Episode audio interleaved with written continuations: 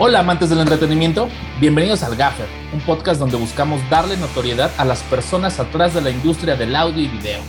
Somos Alam y Tavo, ingenieros en audio con más de 14 años de experiencia entre los dos, en distintas áreas de esta industria. Disfruta este podcast. ¿Cómo estás, Alam? ¿Qué dices? Pues acá en una nochecita de lunes, que es cuando grabamos este hermoso podcast, es correcto. Pues ya relajado porque vamos empezando semana, ya media semana es cuando nos estresamos. Sí, ya media semana dices, ya vámonos a la I. Sí, ya, vámonos. Déjenme dormir. sí, totalmente.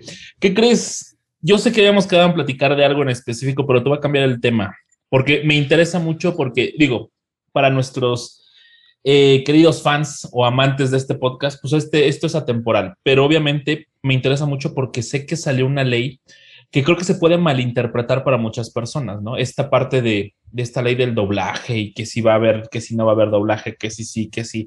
Bueno, y pues ahora sí que qué mejor que platicar con alguien que trabaja directamente con esta industria, que eres tú, Alan, que estás como ingeniero tanto de mezcla como de grabación, que estás ahí con los actores, que estás bien metido en este medio y quería preguntarte tu opinión, quería ver tu punto de vista, quería que, que tú me informaras y le informaras a la gente ¿Qué, onda con esta ley? ¿Fue una mala interpretación? ¿Fue una mala redacción? ¿Qué fue lo que pasó atrás, no? Entonces. Te voy, a decir la verdad, Tabito. Se acabó el doblaje. Salen los créditos. No. no, sí se malinterpretó y creo que ya salieron varias instituciones a, desmentir la creencia de que ya no se iba a doblar nada para, para cine. la ah. tomaron mal. Eh, también Mayer, Mayer este, se expresó mal al exponer la ley. Lo que va a pasar es que se va a subtitular todo. O sea, al final de cuentas, las empresas de doblaje vamos a ganar un poquito más, quizá, porque pues, son los derechos de subtitulaje también para películas en español. Ok. Eh, fuera de cámara te comentaba que, pues es una tontería, ¿no? Que, si vas a, incluir a estas personas con discapacidad auditiva, alienar a las personas con discapacidad visual, sería una tontería. Sí, sí, sí. O sea, al final de cuentas, el doblaje lo que ayuda es que, pues, la gente que no conoce un idioma extranjero, digámosle, inglés, alemán, francés, que es como lo, más común. Ahorita coreano también está muy fuerte y japonés.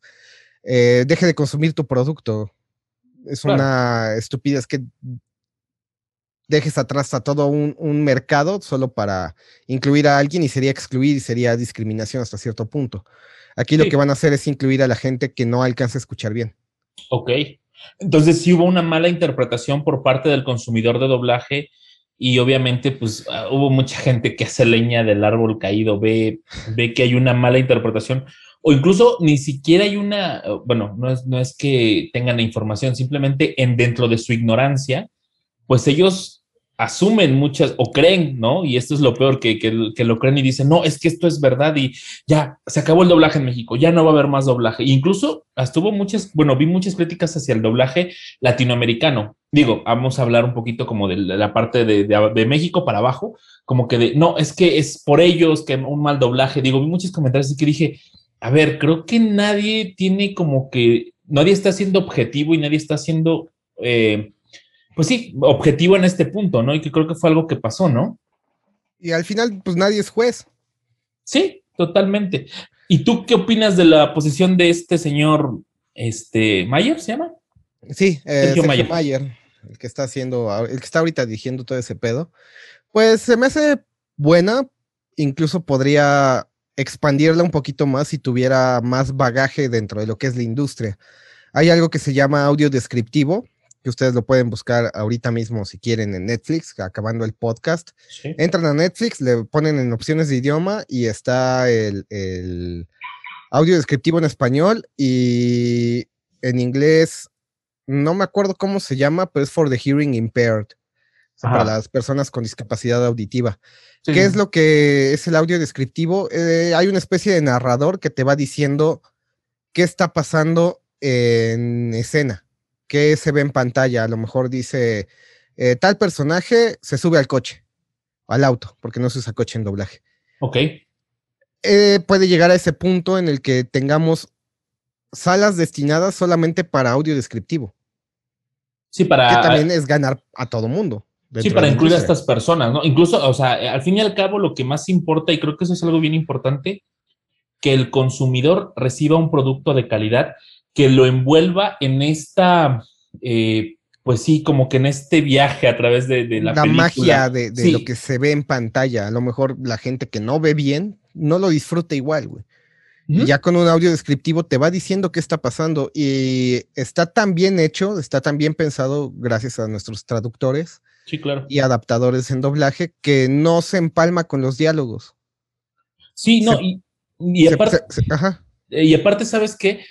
Que creo que esto, esto es un gran paso, como dices, para esta gente, para vivir esta experiencia, porque ¿quién quita? Digo, no sé, no tengo ese dato, este, sí soy ignorante en ese tema, pero ¿qué, ¿quién quita? Digo, en los eventos ya se da, en los eventos presenciales se daba como que el aroma lavanda, el aroma menta, el aroma esto, o sea, que, te, que ya te envuelven en esta sensación con, que involucra todos los sentidos, ¿no? O sea, visual, auditivo, olfativo, incluso pues obviamente la comida tiene algo que ver, ¿no? Porque a lo mejor te ponen ciertos bocadillos o te dan ciertas bebidas, cosas de este tipo en donde ya te hacen, ya no es solamente ir a un evento por ir, es te recrean una experiencia, ¿no? Y supongo que para allá va la industria, al fin y al cabo, pues trata de, evolucionar y siempre se va a tratar de adaptar. Y qué padre que, que haya este tipo de conversaciones en donde ya se le está incluyendo a estas personas que incluso disfrutan o a lo mejor perdieron estos sentidos, ¿sí? y que disfrutaban mucho del cine, ¿no? Nunca sabemos, ¿no? Digo, a lo mejor somos influenciados por los, los, los comerciales de Cinépolis de Devuelve la vista y todas estas cosas en donde la gente iba y después lo, pierde, después lo recupera. Pero creo que sí es como que eh, a lo mejor describe ciertas realidades en donde pues hay gente que le encantaba esto del cine, le encantaba esto de las series y pues por desgracia no lo puede consumir como tal por lo mismo de esta discapacidad eh, visual o auditiva, ¿no? Y que a final de cuentas es una onda sensorial. Tú cuando estás viendo algo en pantalla, consumiendo algo audiovisual, eh, entra por muchos lados, en los ojos, eh, eh, oídos, te puedes imaginar los olores, como bien dices. Es una onda sensorial y se va expandiendo ¿Sí? la descripción del audio. Yo siento que sería más correcto que, hicieran audio descriptivo para, las personas con discapacidad visual, pero es un paso, vamos paso a pasito incluyendo a todos. y al final se, se, amplía la industria para todo mundo y todo mundo lo puede disfrutar. Bien dices, a lo mejor yo puedo quedar ciego mañana, güey. ¿Cómo voy a disfrutar lo que ya disfrutaba antes? Pues va incluyéndote dentro de, de, de la industria estos movimientos que muchas veces son malinterpretados. Lo que comentabas hace rato de que los jueces del doblaje por ejemplo, en España eh, hay una ley que todo tiene que ser doblado sí o sí. Me parece que en Rusia también todo tiene que ser doblado. Eh, aunque sea en voiceover, voiceover es que le está la voz atrás y hay un narrador diciendo los, diálogos en español, sin personajes y nada, nada más te va diciendo lo que dicen. Sí, y es parte de este, es, es, es que ahora sí que se delimita nuestro conocimiento por muchas cosas. Tenemos esta ignorancia acerca de qué, qué pasa en otros países que a lo mejor vieron estas, pues no barreras, eh, para a lo mejor para expandir el, entretenimiento, la, la, parte del doblaje, pero sí vieron estas limitantes para la gente en decir, oye, no lo está disfrutando del mismo modo en lo que lo estoy disfrutando yo, una persona que tiene sus capacidades, pues normales, ¿no? Por así decirlo. Pero y aquí también, aquí también va algo muy importante que es la protección al actor de doblaje, al intérprete de doblaje. ¿Por qué? Porque si tú como país pones como ley que todo se doble, estás asegurándole trabajo a tu gremio. Oye, ok, y, cambiando un poquito, bueno, sobre el mismo tema, pero sobre las mismas vías, pero, y entonces, ¿qué pasa ahora? Se van a incrementar los costos, se incrementa, el actor de doblaje va a tener el, este reconocimiento que tenía antes, o sea, me acuerdo, Don Gato, los actores de doblaje que tenía, los Picapiedra, o sea, era gente que tú veías, o sea, sabías que era un actor de verdad, o sea, que era todo esta, que es algo que los actores, los pocos actores que he visto de repente en algún video de YouTube, como que tienen esta espinilla de decir, es que ¿por qué le hablan a tal artista o a tal presentador o a tal cantante si no son? No tienen esto, porque según yo sé, tienes que tener estas bases de actuación. Sí, a fuerzas tienes que tener la carrera de actuación. Ahorita ya es un poquito más permisiva la carrera. Hay, hay actores, entrecomillado, de doblaje porque no estudiaron actuación muy buenos. Hay gente que no tiene la preparación actoral que ya lo trae en la sangre y te podría decir una infinidad de ejemplos, pero no quiero quemar a nadie. Sí, sí. Pero que han crecido muchísimo dentro de la industria. Gente que ha estudiado comunicación, hay gente que ha estudiado diseño, que se ha metido a, doblaje por cursos y ha ido entrando. Está el caso de, de, la serie que yo llegué a hacer de Supergirl. La protagonista tiene cursos, no tiene la carrera. Ella es diseñadora y, y a final de cuentas te está entregando un producto de buena calidad consumible.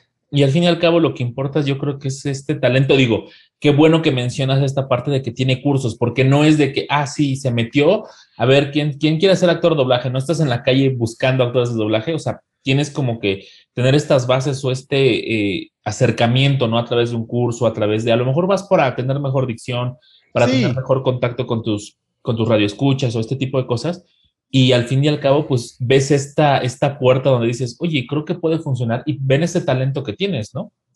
Sí, y a final de cuentas ha cambiado muchísimo la industria porque antes era muy purista y, a la fecha todavía te puedes encontrar gente muy purista que si no estudiaste la carrera de actuación, no te da la oportunidad. E incluso siendo nuevo, aunque tengas la carrera de actuación, es picarle muchísima piedra. Sí, no, pues, claro, eh, bueno, creo que como todo, ¿no? Este, pero sí, tienes mucha razón. Y a ver, eh, ¿qué onda con los actores de doblaje? ¿Qué, ¿Cuáles fueron sus reacciones con respecto a esto? Y algunos supongo que como todo, ¿no? O sea, algunos, pues a lo mejor yéndose un poquito por esta corriente de, no, el doblaje va a morir, y otros diciendo, a ver, espérate, déjame informo bien, ¿qué, qué, qué, cuál era esa sensación en esta, pues en esta semana de donde salió esta ley, esa sensación ahí en tu estudio, en el, en el, en el ambiente laboral, ¿cómo se, cómo se percibía? Pues a nivel producción realmente nunca hubo miedo, no hubo tensión, pero los actores sí tenían la incertidumbre.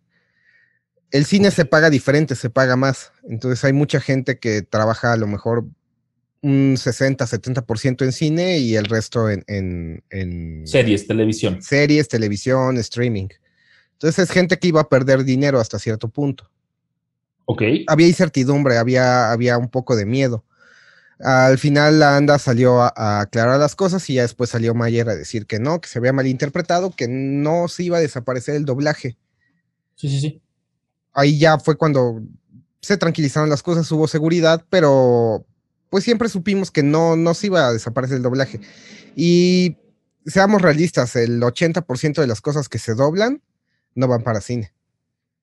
Hay mucha serie, hay mucho documental, hay infomerciales que se doblan la industria no es cine realmente, es un 20% a lo mucho. Ah, mira, eso es un dato interesante. Digo, uno pensaría por todo este consumo de, plataformas nuevas, Disney, Netflix, Amazon. Ahorita me topé en el teléfono eh, Paramount, ¿se llama la de la montañita? Sí, sí, este, Paramount. ya, sacó su, ya sacó su plataforma y te quedas de, a ver, entonces, ahora, ¿para qué estoy pagando el cable, no? O sea, digo. Ajá, exactamente. El cable, la tele como tal está muriendo ya. Sí, sí, sí, sí, ya tienes que pagar por ese contenido que quieres, ¿no? Que está eh, más, está más caimanesco, usemos un término de, audio, caimanesco en el aspecto de que a lo mejor si yo quiero HBO, tengo que pagar HBO, pero también quiero ver algo de Stars, a lo mejor, de la plataforma de Stars. No, tengo que pagar, güey. Y ya son 100 varos, más 100 varos, más 100 varos, y tú vas pagando tu Netflix, que a lo mejor te salen 150, quieres las, las cuatro teles ya casi 200 pesos. Sí, sí, sí. Tienes que ir eligiendo y también el streaming tiene ahorita ese problema de que a, lo mejor mañana se estrena la última temporada de Game of Thrones, por poner un ejemplo, ¿no? Sí, sí, sí. Entonces yo cancelo mi Netflix, contrato mi HBO, me veo la serie completa, cancelo mi HBO y me regreso a Netflix. es una industria muy volátil. Está ahorita el streaming. Mm, sí, está haciendo, no hay una, una regulación como tal, ¿no? Y sabes que también se me hace muy interesante que la gente ya está exigiendo calidad. No sé si supiste el caso ahorita de que cancelaron a Gina Carano, una actriz que sale en The Mandalorian. Ah, sí, sí, claro. Y la gente empezó a cancelar Disney. Los empezaron a castigar cancelando su, suscripción a Disney. Para que la regresaran. Y ahorita siguen ahí en la cuerda floja. Que fue por estos este, comentarios vía Twitter, ¿no? Donde creo que tenía como este soporte hacia políticamente hacia Trump, ¿no? Digo, eso ya es, eh, no, ahora sí que no nos incumbe en el sentido de que no hablamos de política en este podcast, ¿no? Para eso hay otras, otras personas como que más eh, educadas en este tipo, pero tienes razón, o sea, en algún punto, este, eh, pues la gente empieza a exigir que, que se les dé el, producto que ellos quieren consumir, ¿no? Al fin y al cabo. Y creo que eso es, no sé qué tan bueno sea. A ver, yo quiero saber tu opinión. Desde mi punto de vista, creo que es muy bueno. Creo que es muy bueno que el consumidor exija cosas de calidad, pero también qué tanto, qué tanto es bueno aceptar a lo mejor este tipo de comentarios sabiendo todo esto que influye de cierta manera eh, políticamente hablando con respecto a este país. O sea, ¿tú qué crees? O sea, ¿funciona, no funciona? que permeen el entretenimiento este tipo de cosas políticas. Digo, vuelvo a aclararlo. O sea, no sé qué tan bueno sea meterse en ese tema, Alan. Tú, tú, ahora sí que tú quiero saber tu punto de vista. Pues que a final de cuentas no va a parar la industria. No, claro, eso, eso, es evidente, ¿no? Ahorita, o sea, pensamos que en pandemia iba a parar la industria y todo totalmente se digitalizó. No, güey. No, no paró. No, incluso, fíjate que eh, a lo mejor eh, creo que sí en México y en Latinoamérica sí empezó como a mermar un poquito por, por toda la infraestructura en cuestión digital de Internet. ¿no? no estábamos preparados para, para este tipo de, transición, no estábamos preparados. Déjame decirte, desde el punto de, vista de la industria adentro, la cantidad de material aumentó muchísimo. El doblaje fue una industria que no, no se detuvo. Sí, no, claro. Pero, por ejemplo, la industria audiovisual o la producción de eventos, eso sí se detuvo. Eso sí se frenó totalmente. Tomando en cuenta que el latinoamericano, el, pues sí, el latino es de mucho contacto humano, de mucho contacto físico, no, no tanto de, de, abrazos ni nada de eso, pero sí del, del, estar como que en tribus, en ir, vamos a tal lado, ah. o sea, eh, vamos al congreso, vamos al de medicina, vamos al, no sé, a muchas cosas en donde van pues, como mueganitos que somos, vamos juntos, ¿no? Vamos juntos. Entonces, esta parte está como que mermó mucho. Y evadí un poquito tu pregunta porque hice una investigación rápida para no cagarla.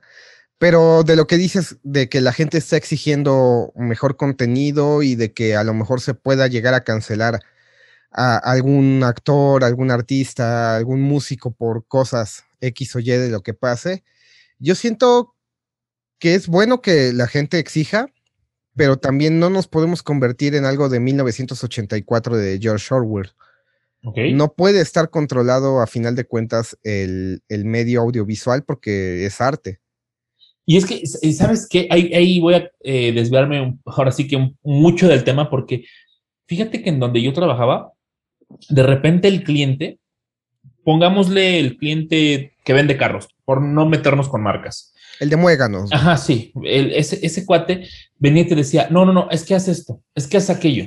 O sea, te decían, venían y te decían el cliente cómo hacer tu trabajo. Entiendo que hasta cierto punto tu marca la debo de cuidar. Entiendo que hasta cierto punto tienes ciertas necesidades o necesitas, eh, necesito tu orientación para ver qué es lo que quieres transmitir. Necesito saber tu mensaje para yo poderlo pues sí, transmitir de la manera adecuada y que no se malinterprete ese mensaje, ¿no? Porque esa es prácticamente nuestro, nuestra chamba. Trabajo, sí. Sí, que poder, ahora sí que somos esos traductores para que la gente escuche de manera correcta el mensaje. Y es en donde te quiero preguntar, ¿el cliente qué tanto debe de influir? O sea, porque aquí nos pasaba que, no, no, no, es que cámbialo. Y de repente no sabían ni qué querían.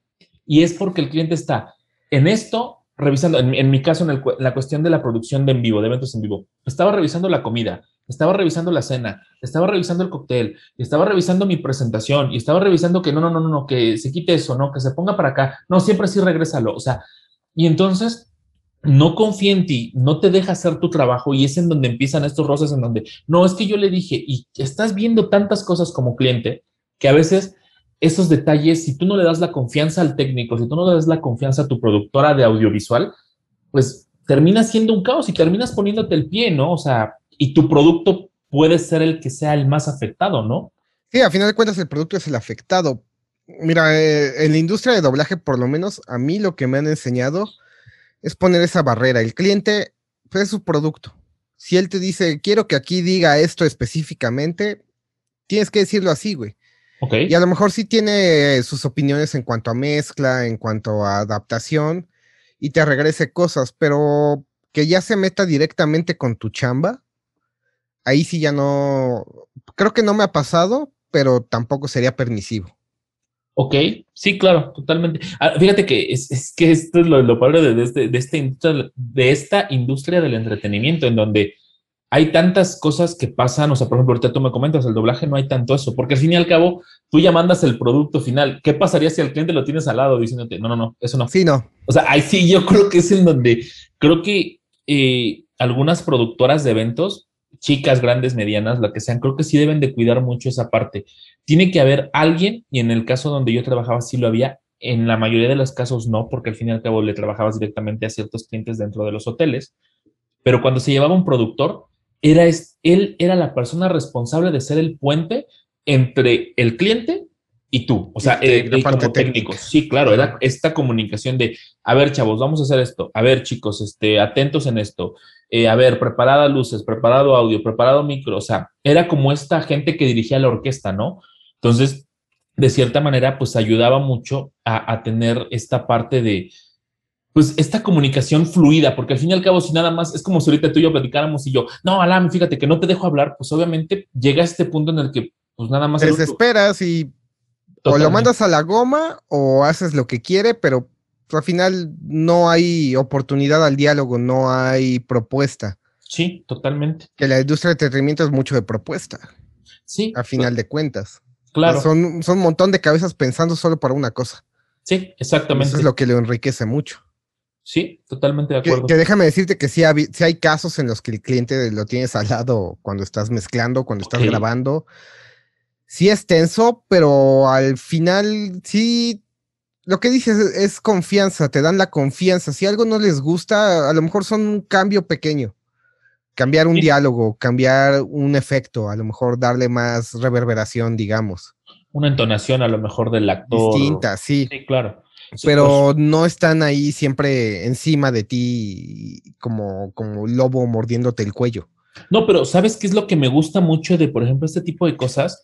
En cuestión de cosas que pueden eh, quedar en la inmortalidad en el sentido de que está grabado y está en Netflix y puede ser que lo quiten mañana y regresen seis meses. O sea, que es algo que puedes, que incluso hasta puedes tú tener una copia en tu casa, ¿no? En tu disco duro y que sabes que lo puedes subir a YouTube en algún futuro y que trabajaste. O sea, que hay una eh, prueba fehaciente de tu trabajo, de tu calidad de trabajo, ¿no? Eso, eso es algo que me gusta mucho de, en, cierto sector de la industria del entretenimiento.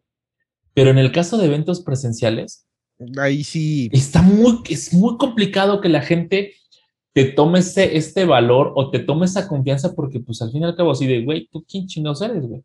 Yo te estoy contratando a ti, yo contrato yo contrato el nombre de la empresa, no contrato a, Gustavo Ramos, a Tabo Naveda, no, no lo contrato a él. Yo contrato el nombre o lo que me promete esta empresa, ¿no? Y al fin y al cabo es en donde, pues tu trabajo, por más bueno que seas, es en donde empiezan estas trabas. Pero bueno, eso creo que es, para otro tema, nos desviamos, nos desviamos mucho. Pero a ver, regresando un poquito a lo del doblaje. ¿Qué onda, Lam? ¿Cuáles son las partes de un estudio de doblaje en el sentido de la, de la parte administrativa? ¿Cómo llega, cómo llega el cliente, un cliente nuevo? ¿Cómo, cómo es este proceso de, pues de, realizar un proyecto serie? Lo que tú, lo que tú crees que sea más entendible para, la gente que nos escucha. Pues hay una persona que trata directamente con el cliente, es el que, digamos, de un scout, un, un cazatalentos, entrecomillado, que va con el cliente y dice, oye, tengo este estudio de doblaje, si quisieras trabajar con nosotros, es el que tiene contacto directo, el que pues está viendo, se le llamaría como un project manager o un gerente de proyecto. Ok. Él va viendo todos los dimes y diretes, que cuando llega el libreto, cuando llegan los audios, este, cuando llega el video, cuando llegan los audios para mezcla, que tienes una pista y efectos internacional, unas cosas que se llaman opcionales, audios opcionales que puedes usar o no usar dependiendo ya del criterio del mixer o también dependiendo del criterio del cliente, te puede decir, ¿sabes qué? No me muevas los opcionales, no me muevas la pista, así se manda. Ok. Eh, de ahí, ese project manager le va a mover a las demás áreas. Él lo que hace primero es mandarlo al área de traducción. Ok. Necesitamos la traducción. que tú hiciste un Yo, yo llegué a hacer traducción tres años. Ok, ¿y cómo es ese proceso? O sea, digo, entiendo que también estuviste como ingeniero de grabación y de repente mezclabas ciertas cosas, pero a ti como en la parte de traducción, ¿cómo llegaba? O sea, ¿te llegaba un proyecto o, eh, y te decían, sabes que necesito tanto tiempo? O sea, ¿hay un reloj que va contando esta parte para la entrega? Sí, siempre vas contra el reloj en, en doblaje y creo que en todas las industrias del entretenimiento, en todas las partes de la industria del entretenimiento, vas contra el reloj. Aquí los tiempos son un poquito apretados. Ok. Ah, digamos que llegó, porque normalmente lo mandan por, por lote, las series. Haz de cuenta que te llega, te dicen, te voy a mandar tal serie, son 11 capítulos y te llegan de, de golpe. Entonces tú empiezas a gestionar cuántos traductores vas a necesitar dependiendo de la entrega del cliente. A lo mejor se lo puede aventar un traductor, que siempre es lo ideal. Para que va conociendo la serie. Ah, Ajá. Para que tenga el contexto. Ya sabe términos, sabe de qué va y él solito la lleve. Muchas veces no es posible y hay hasta dos, tres traductores de golpe. Ok. Eh, ese sería como el primer proceso. Y esto de ahí. Perdón, perdón, dime, dime, interrumpo. ¿Y esto qué tanto ayuda al que sean tres traductores? ¿Se conocen entre sí los traductores? ¿Platican de la En teoría, tendrían que. Ok.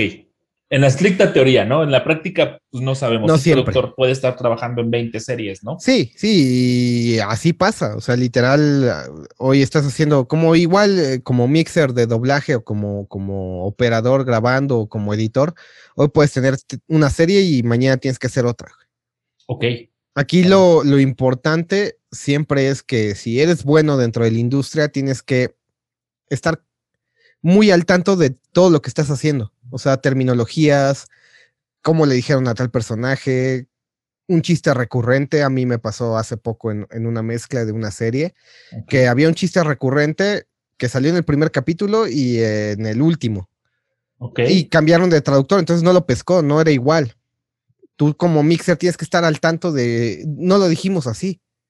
Ok, ok. Cámbiamelo. Eso es interesante, eso es muy interesante porque creo que tienes una gran responsabilidad en saber como lo que decimos, o sea, tú de cierta manera, aunque tú no, tú no hiciste la traducción de, de, tal capítulo o de tal película, al fin y al cabo estás muy atento a todas estas señales de, ah, sabes qué, es que esto lo repitieron al principio y sabes que ahorita no me está cuadrando y entonces es en donde de cierta manera tienes toda esta información en tu cabeza y dices, sabes qué, mira, chécate tal capítulo, aquí viene, no es igual. Entonces, creo que es una gran responsabilidad, ¿no? Imagínate que, que no, no te gustara tu trabajo como yo sé que te gusta y como te encanta hacer eso, y de repente, ah, sí, no hay problema. Te lo hago por hacerlo, ya. Eh, sí, sí, que sí. se vaya. Y te rebotan todo eso, porque sí, sí ha pasado, y me has platicado en donde de repente alguien, eh, por no decir nombres, mandó algo y de repente, oye, ¿qué crees que fulanito tal que ya no está, mandó esto mal y hay que arreglar todo? Y va para atrás. Y sí, y aparte, o sea, si ya vienes apretado en tiempos,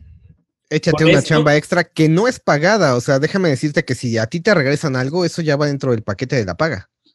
¿Es en serio? Eh, a nivel empresa, si yo tengo una empresa, mando una serie y me regresan toda la serie, yo estoy perdiendo.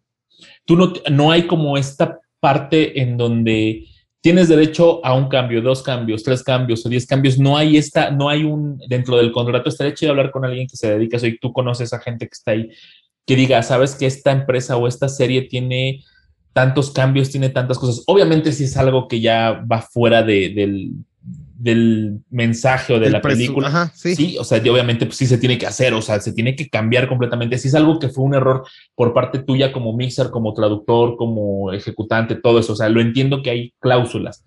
Pero ¿qué pasa si de repente es, ah, no, es que sabes que no me gustó tal cosa y van y te la cambian? O sea, hay un, hay ciertos hits, o sea, en el eh, ponches, por así decirlo, mejor dicho, hay ciertos de, ¿sabes qué? Tres y se va, tres strikes y vámonos. Aquí no hay, no es como en diseño, por ejemplo, que tienes derecho a tres cambios.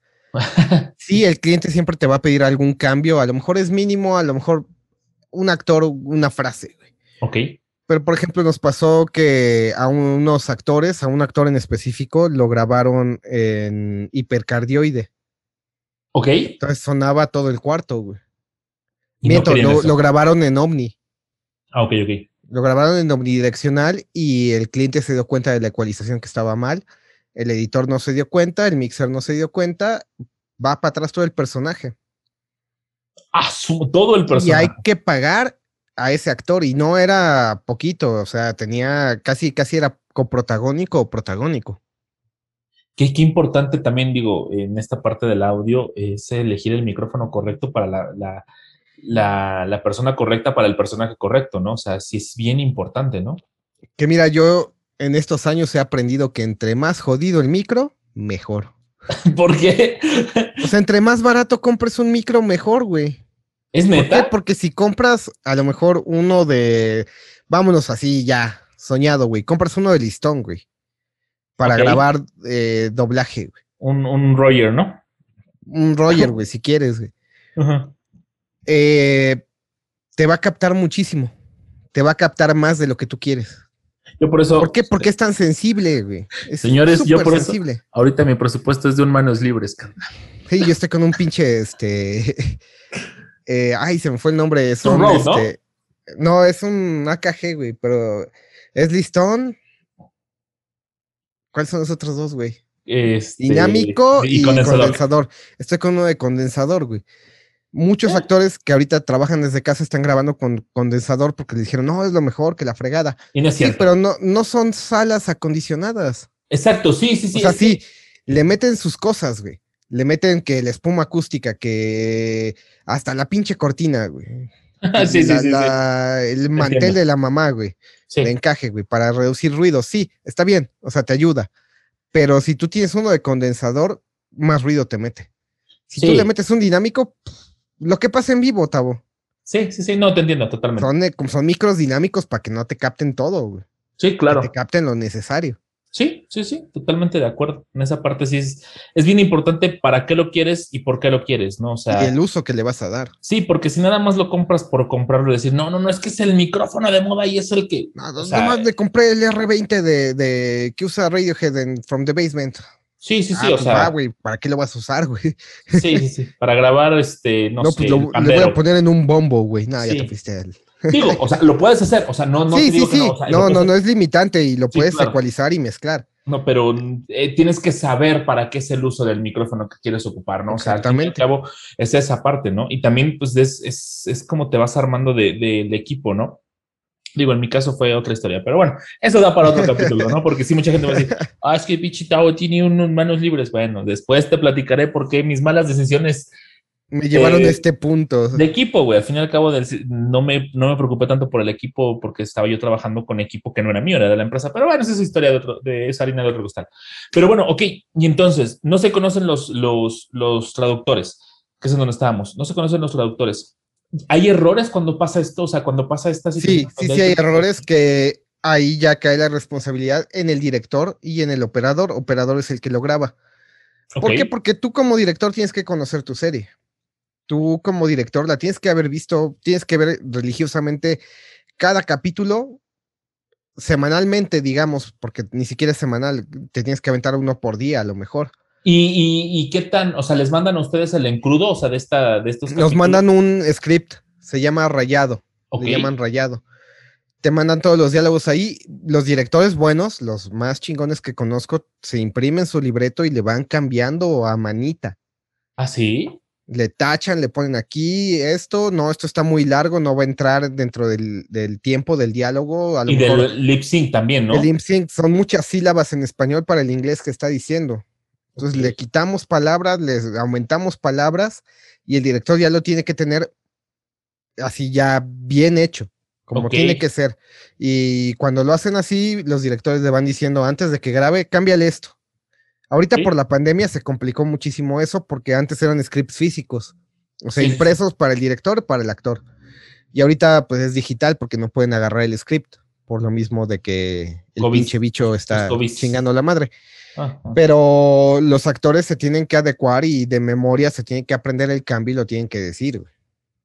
Ok, perfecto. Sí, no, claro, y, totalmente entendible que hay algunos que son de la vieja escuela que tienen estos buenos hábitos en donde sabes que yo lo quiero físico. Porque hay mucha gente que se puede adaptar al, digital y llevarse al iPad y a lo mejor ahí mismo rayar y todo, pero esa sensación a lo mejor lo, vamos a pedir con algún director, sí, de, tener esta del pluma lápiz, o sea, ponerle, quitarle, agregarle la carita feliz o esto, el otro, o sea, creo que eso es algo que son manías que cada, un, que cada persona le pueden servir, a otras no. Y deja tú, porque incluso tienen su simbolismo.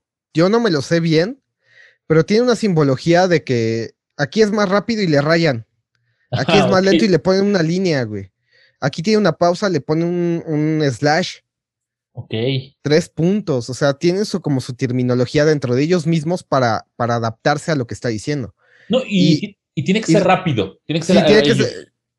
Es, que eso es lo cagado de la industria del doblaje. Tú como actor, pues estás acostumbrado a hacer ensayos, a lo mejor para una película, a lo mejor para una obra teatral.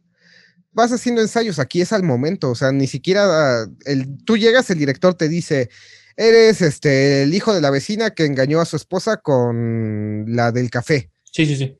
Y ese es todo tu insight del personaje. A partir de ahí tienes que construir, güey. Sí, sí, sí. Claro. ahorita retomando un poquito de, lo que decías del libreto, yo tuve la fortuna de, grabar al señor Pepe Labat, en paz descanse. Ok. Un señorón, o sea, increíble. Tú puedes buscar sus discos de poemas narrados, tiene una voz. Es el que hacía la, la, los, voy a decir un término de doblaje, los insertos de Dragon Ball. El, hoy presentamos eso, el Apúrate Goku. Chulada. En ese momento Cell sintió el verdadero terror. Era Pepe Labat. Esa frase es icónica, sí, sí, claro. Él literal tenía su atril y ponía seis hojas. Seis, ocho hojas y decía, suéltamela. Le soltabas el ensayo y hasta que no te decía hasta ahí, no le tenías que parar, güey. Y así fueran 10 hojas, tú se lo dejabas correr, güey.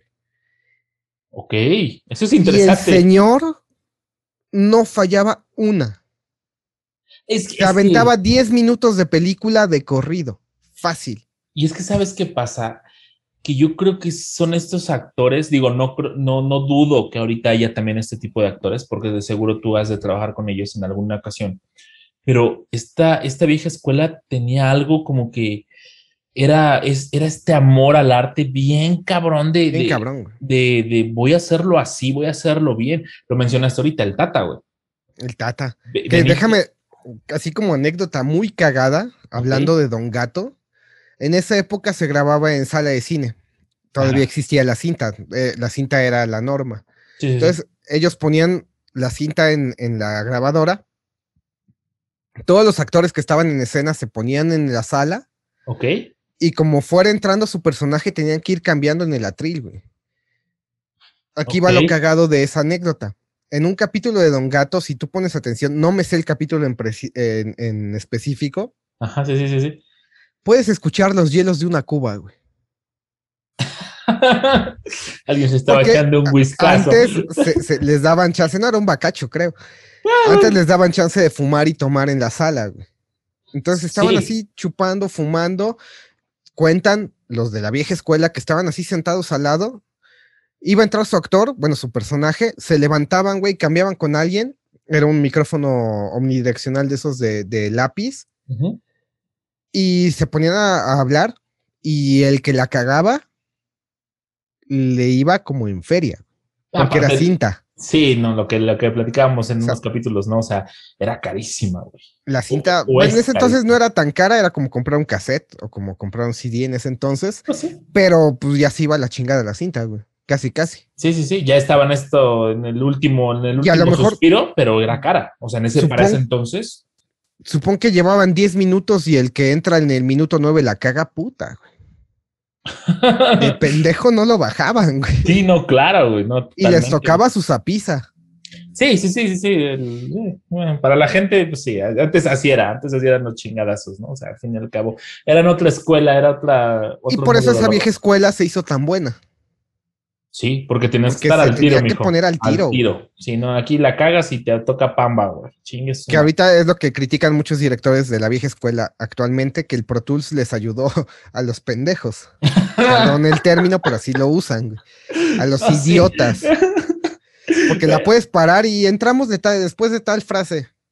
Sí, sí. Y ahí tú le editas, güey, lo poncheas. Que el punch es una cosa que se llama quick punch en Pro Tools que tú le picas tres, le pones un pre-roll, a lo mejor de dos segundos, y te, te, entra la grabación donde tú le pones. Te macha y te va, sigue la continuidad, no se pierde esta, esta continuidad. de hecho, en doblaje el término es ponchalo. Sí, ponchalo. O edítalo, échale la mano. Sí, sí, sí. Ayúdalo. Sí, claro, igual. Que también son términos como para picarle la cresta al actor. sabemos que los actores son muy de... de orgullosos, orgullosos, sí, sí, claro, totalmente. Entonces, como, ah, no puedo, yo tengo una anécdota con Mario Castañeda, con el señor Goku, que le caga que le digan señor Goku. que estábamos grabando MacGyver. Ok. Y yo estaba encontrando las pausas indicadas y le lo ponchaba. Y el señor no entraba. Así, señor, ¿qué pasó? ¿Qué pasó, amiguito? y me decía, no, es que me estás marcando unas pausas que yo creí imposibles, pero que sí son viables.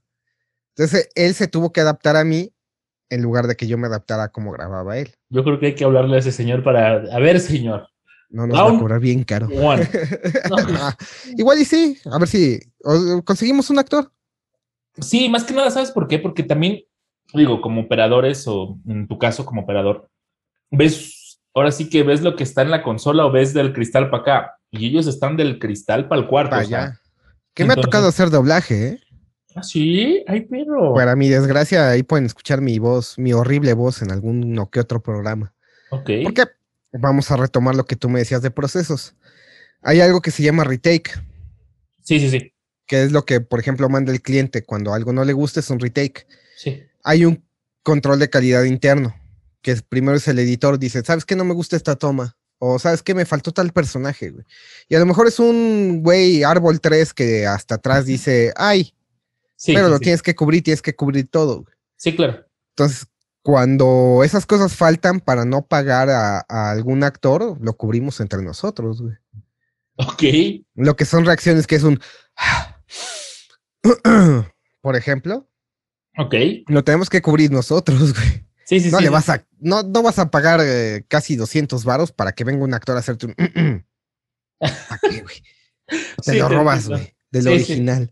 Te entiendo, totalmente de acuerdo. Estoy, estoy totalmente de acuerdo que, pues de repente, eh, por lo castigado que es la industria en cuestión de eh, económicamente hablando, pues tienes que verte esas mañas, que no es lo correcto, digo. Pero es lo que funciona y la gente no se ha quejado. Es más, ni siquiera se han dado cuenta cuando cubrimos un actor, güey. Sí, ¿no? Que limitamos la voz, nos sale y el mixer dice, órale, va. Mm, así me sirve, se queda. Sí, sí, claro, totalmente. Pero bueno, a ver, entonces pasamos del proceso, la traducción. Llega con el director y el director ya tiene en su cabeza la idea de cómo va, cómo corre esto, ¿no? Cómo tiene que ser, cómo es el personaje. Ah, los personajes grandes, seamos realistas. Personajes chiquillos ni los pelas. O sea, se los das como ves, güey. Ok. De ahí es un proceso a la par. Nosotros siempre hemos dicho que el operador, el que graba con el director, es el copiloto, como si estuvieras en un rally de NASCAR a lo mejor. Ok. Él va viendo el mapa y el director va en el volante. Ok. Entonces el, operador tiene que estar al tiro de no sabe qué, este, tiene ruido, no sabe qué, se barrió, barrerse es cuando dices una... Sí. Sí, sí, sí. Como que lo dices mal. Claro. Como está largo. El tipizapo también, güey. Sí, claro. Está largo, está corto, este, no era la intención, incluso nos podemos meter en eso ya los de los que tienen experiencias. No sabe qué, es que está más gritado. ok. ¿Sabe qué? Era más llanto. ¿Sabe qué? Así no va. ¿Sabe qué? Usted no sirve como director, no, no, no, digo, o sea, eh, pero ya... ya Tienes la confianza también con tu director. A, final de cuentas pasas 10 horas con él, diario. o sea, es una mancuerna. Cuando haces una mancuerna con un director, cuando te, te quitan de esa sala, cuando te dicen, ¿saben qué? Este, pues lo voy a pasar a grabar con otro director, duele, güey, sí duele. Porque tú ya sabes sus mañas, tú ya sabes sus indicaciones. Incluso hay un lenguaje no verbal, güey. Sí, el director nada más te avienta la mano y tú ya paraste. O a lo mejor levanta la mano y ya paraste, güey. Sí, sí, sí. Echa para atrás, tú ya los vas leyendo a viceversa, güey. Si el director ve que tú haces como un gesto, para la grabación porque algo no te gustó. Sí, porque te confía en tu trabajo. Sí, sí, sí. Ajá. ¿Qué pasó? No, ¿sabe qué? Es que ya íbamos muy colgados, ya, ya iba muy lento. Vamos a quedar largos. Ok, dámelo otra vez desde arriba, gordo. Ah, sí. se hace una mancuerna increíble y esa es parte de lo que extraño de, estar en sala grabando, pero realmente no extraño estar en sala grabando. es mucha, mucha friega. No, mucha presión. Ah, yo cuando empezaba algún director me lo dijo. Bueno, de hecho no fue un director, fue el, dueño de la empresa Omar Tobar, de Central Enter. Me dijo, esto es como un circo de tres pistas y tienes que estar en las tres. Sí, eso es cierto, güey. Eso es muy cierto. Tienes que estar con libreto, tienes que estar con ruidos y tienes que estar con el actor. Y el director que te va dirigiendo. Para que te eches la serie en un día, güey, de 20 capítulos. Cállate, que sí me llegó a tocar para Canal 11 aventarnos una serie en una semana como de 20 capítulos. No, o sea, digo, o sea, la, cuestión aquí es que el consumidor es algo que es que no se da cuenta, o sea, no sabe el proceso que hay detrás, él solo le pica Netflix, Play. tal, y pum, vámonos. O Amazon, o la, plataforma que más les gusta, o sea, es pum. No, Yo tengo una, anécdota que me cambió totalmente el panorama. Una vez que no estábamos grabando una serie, creo que para Netflix, una japonesa. X. Y el actor no podía dar el, loop, le llamamos. la intervención no la podía hacer. Nos tardamos fácil una media hora. No mames, es un chingo. El actor ya estaba desesperado, ya no podía, ya, ya estaba llorando en el atril. Pero, ¿por, ¿por es que no me sale. No podía, o sea, se, se, se trabó en la primera, llegamos a la cuarta y ya en la cuarta ya se cerró totalmente su, su estrés, que ya no lo podía decir y salirse a echar un cigarrito, o sea, no, estábamos ahí.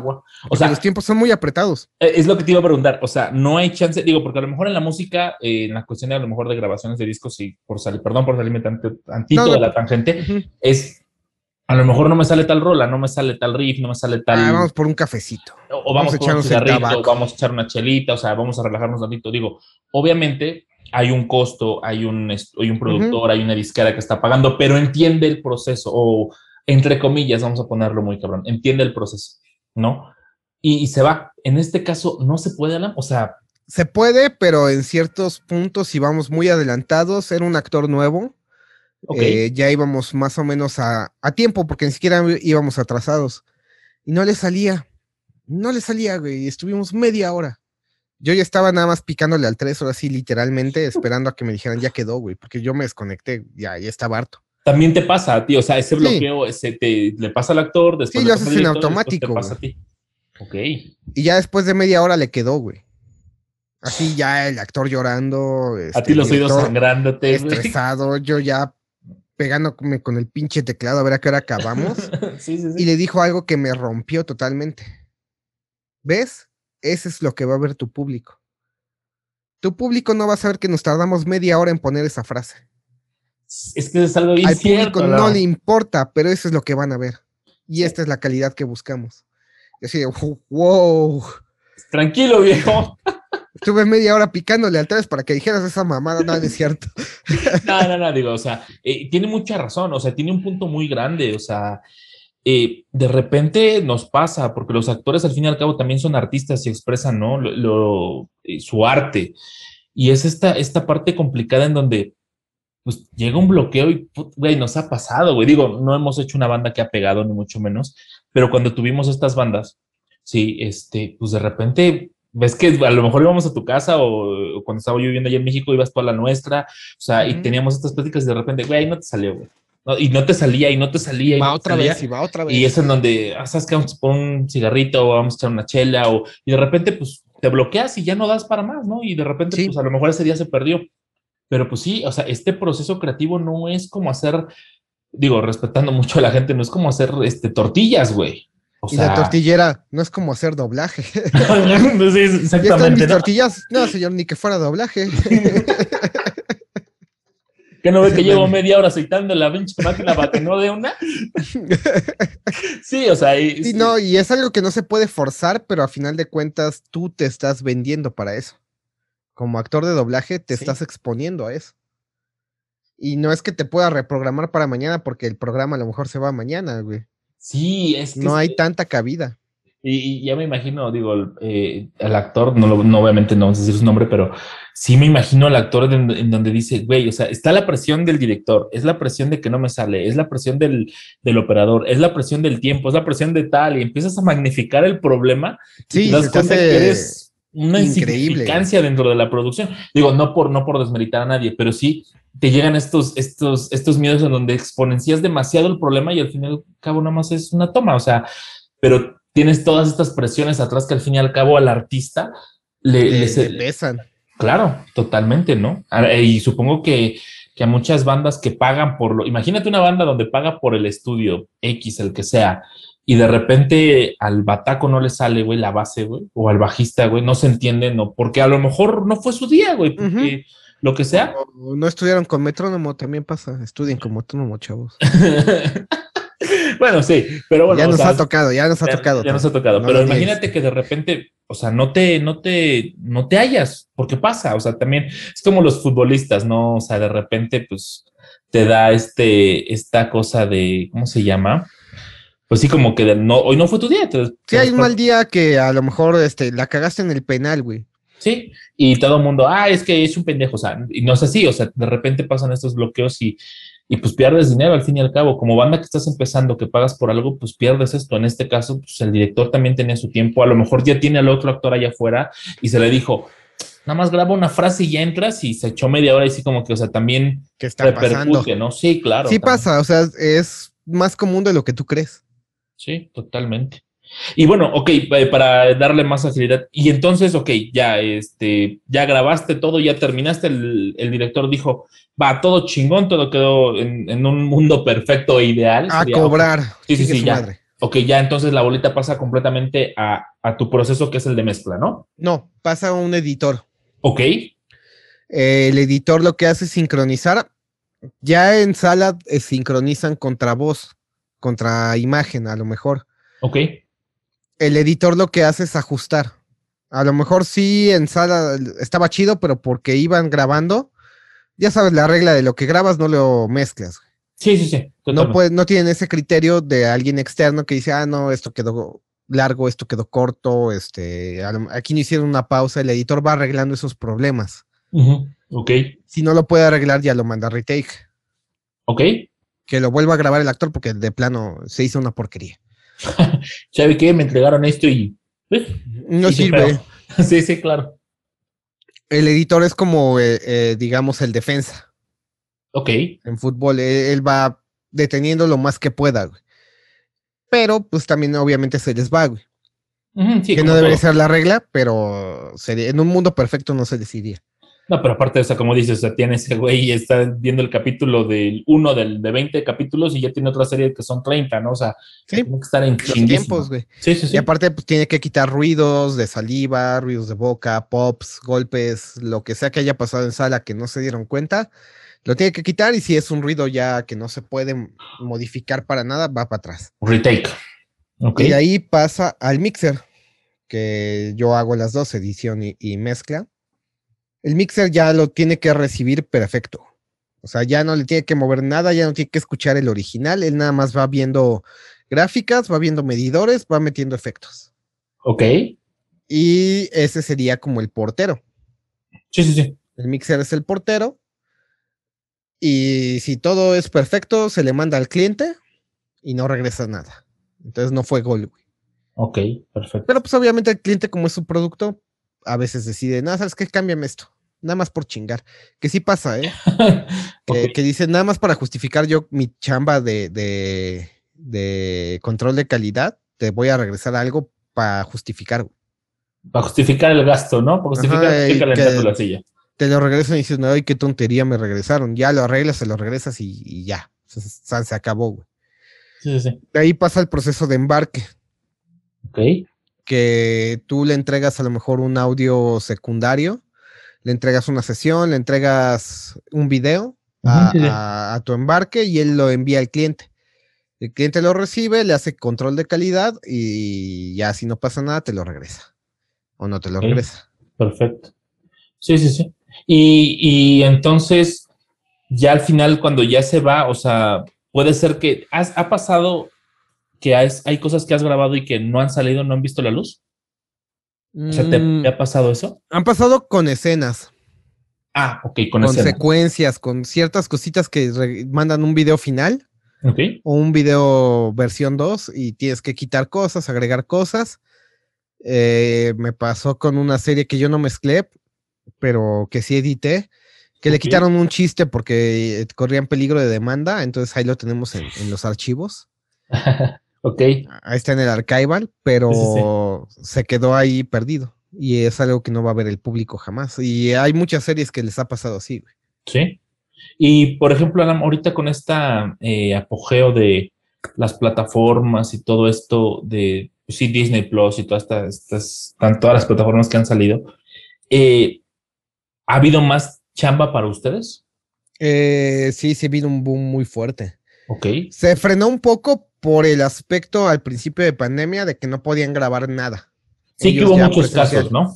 Hubo muchos casos de actores eh, de doblaje contagiados y cosillas. No, y deja tú eso de, series gringas que frenaron para no contagiar a nadie. Ah, sí. A mí me pasó con, con MacGyver, que terminaron la serie antes, como unos cinco o seis capítulos antes, porque ya no iban a poder grabar. Ok. Y fueron de a lo mejor 24, unos 18 capítulos.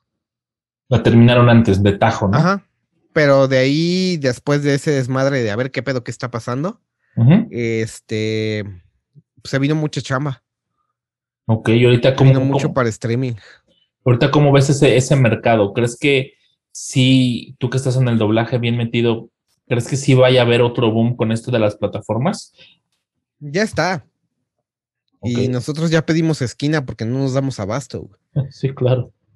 Pero el cliente, pues a final de cuentas, quiere que todo esté localizado, que todo, que, que lo pueda consumir un público hispanohablante. Entonces, no podemos parar, güey. Y tú, ya hablando desde otro punto de vista, Lam, ¿qué consumes? ¿Doblaje o idioma original? Nada. no tengo tiempo, Gustavo. Por favor, ¿qué chingados me estás Deja Tú el tiempo, güey. Y yo siempre se los digo a los que me preguntan, es que tú eres bien purista, no consumes nada doblado. Pues sí, no consumo nada doblado porque no quiero escuchar a los mismos que escucho diario. O sea, no es mala onda con mis compañeros actores y, se los he dicho de frente, güey. Te escucho ya está en la sopa, güey. no, te quiero escuchar. sí, claro. No te, no te, quiero escuchar en mi tiempo libre, güey. Sí, sí. Y no quiero estar haciéndole control de calidad a lo que estoy viendo. Me pasaba mucho. Ah, está chueco, ah, está corto, ay, qué mala mezcla. y al final te digo que no consumo nada porque yo quedo harto de ver tele. ¿Y qué consume un, qué consume un operador o un editor o un Mixer de doblaje. No sé, yo te puedo hablar a nivel personal, yo juego. Hago eh, videojuegos cuando salgo en mi tiempo libre y en inglés o en idioma original. Sí, sí, sí, totalmente. No puedo hablar por los demás. Y, igual eh, tenemos ahí en puerta una entrevista con un operador y con otro mixer. Claro. Pero sí, yo no soy de, ver ni siquiera tele. Nada. cine. O sea, me, termino muy harto de ver eh, audiovisual. Sí, claro. ¿Y qué tan en porcentajes, eh, digo, si se puede saber, porque también entenderemos que no, si no se puede, ¿qué porcentaje es Netflix? ¿Qué porcentaje es Prime? ¿Qué porcentaje es, en el caso específico de, donde estás tú?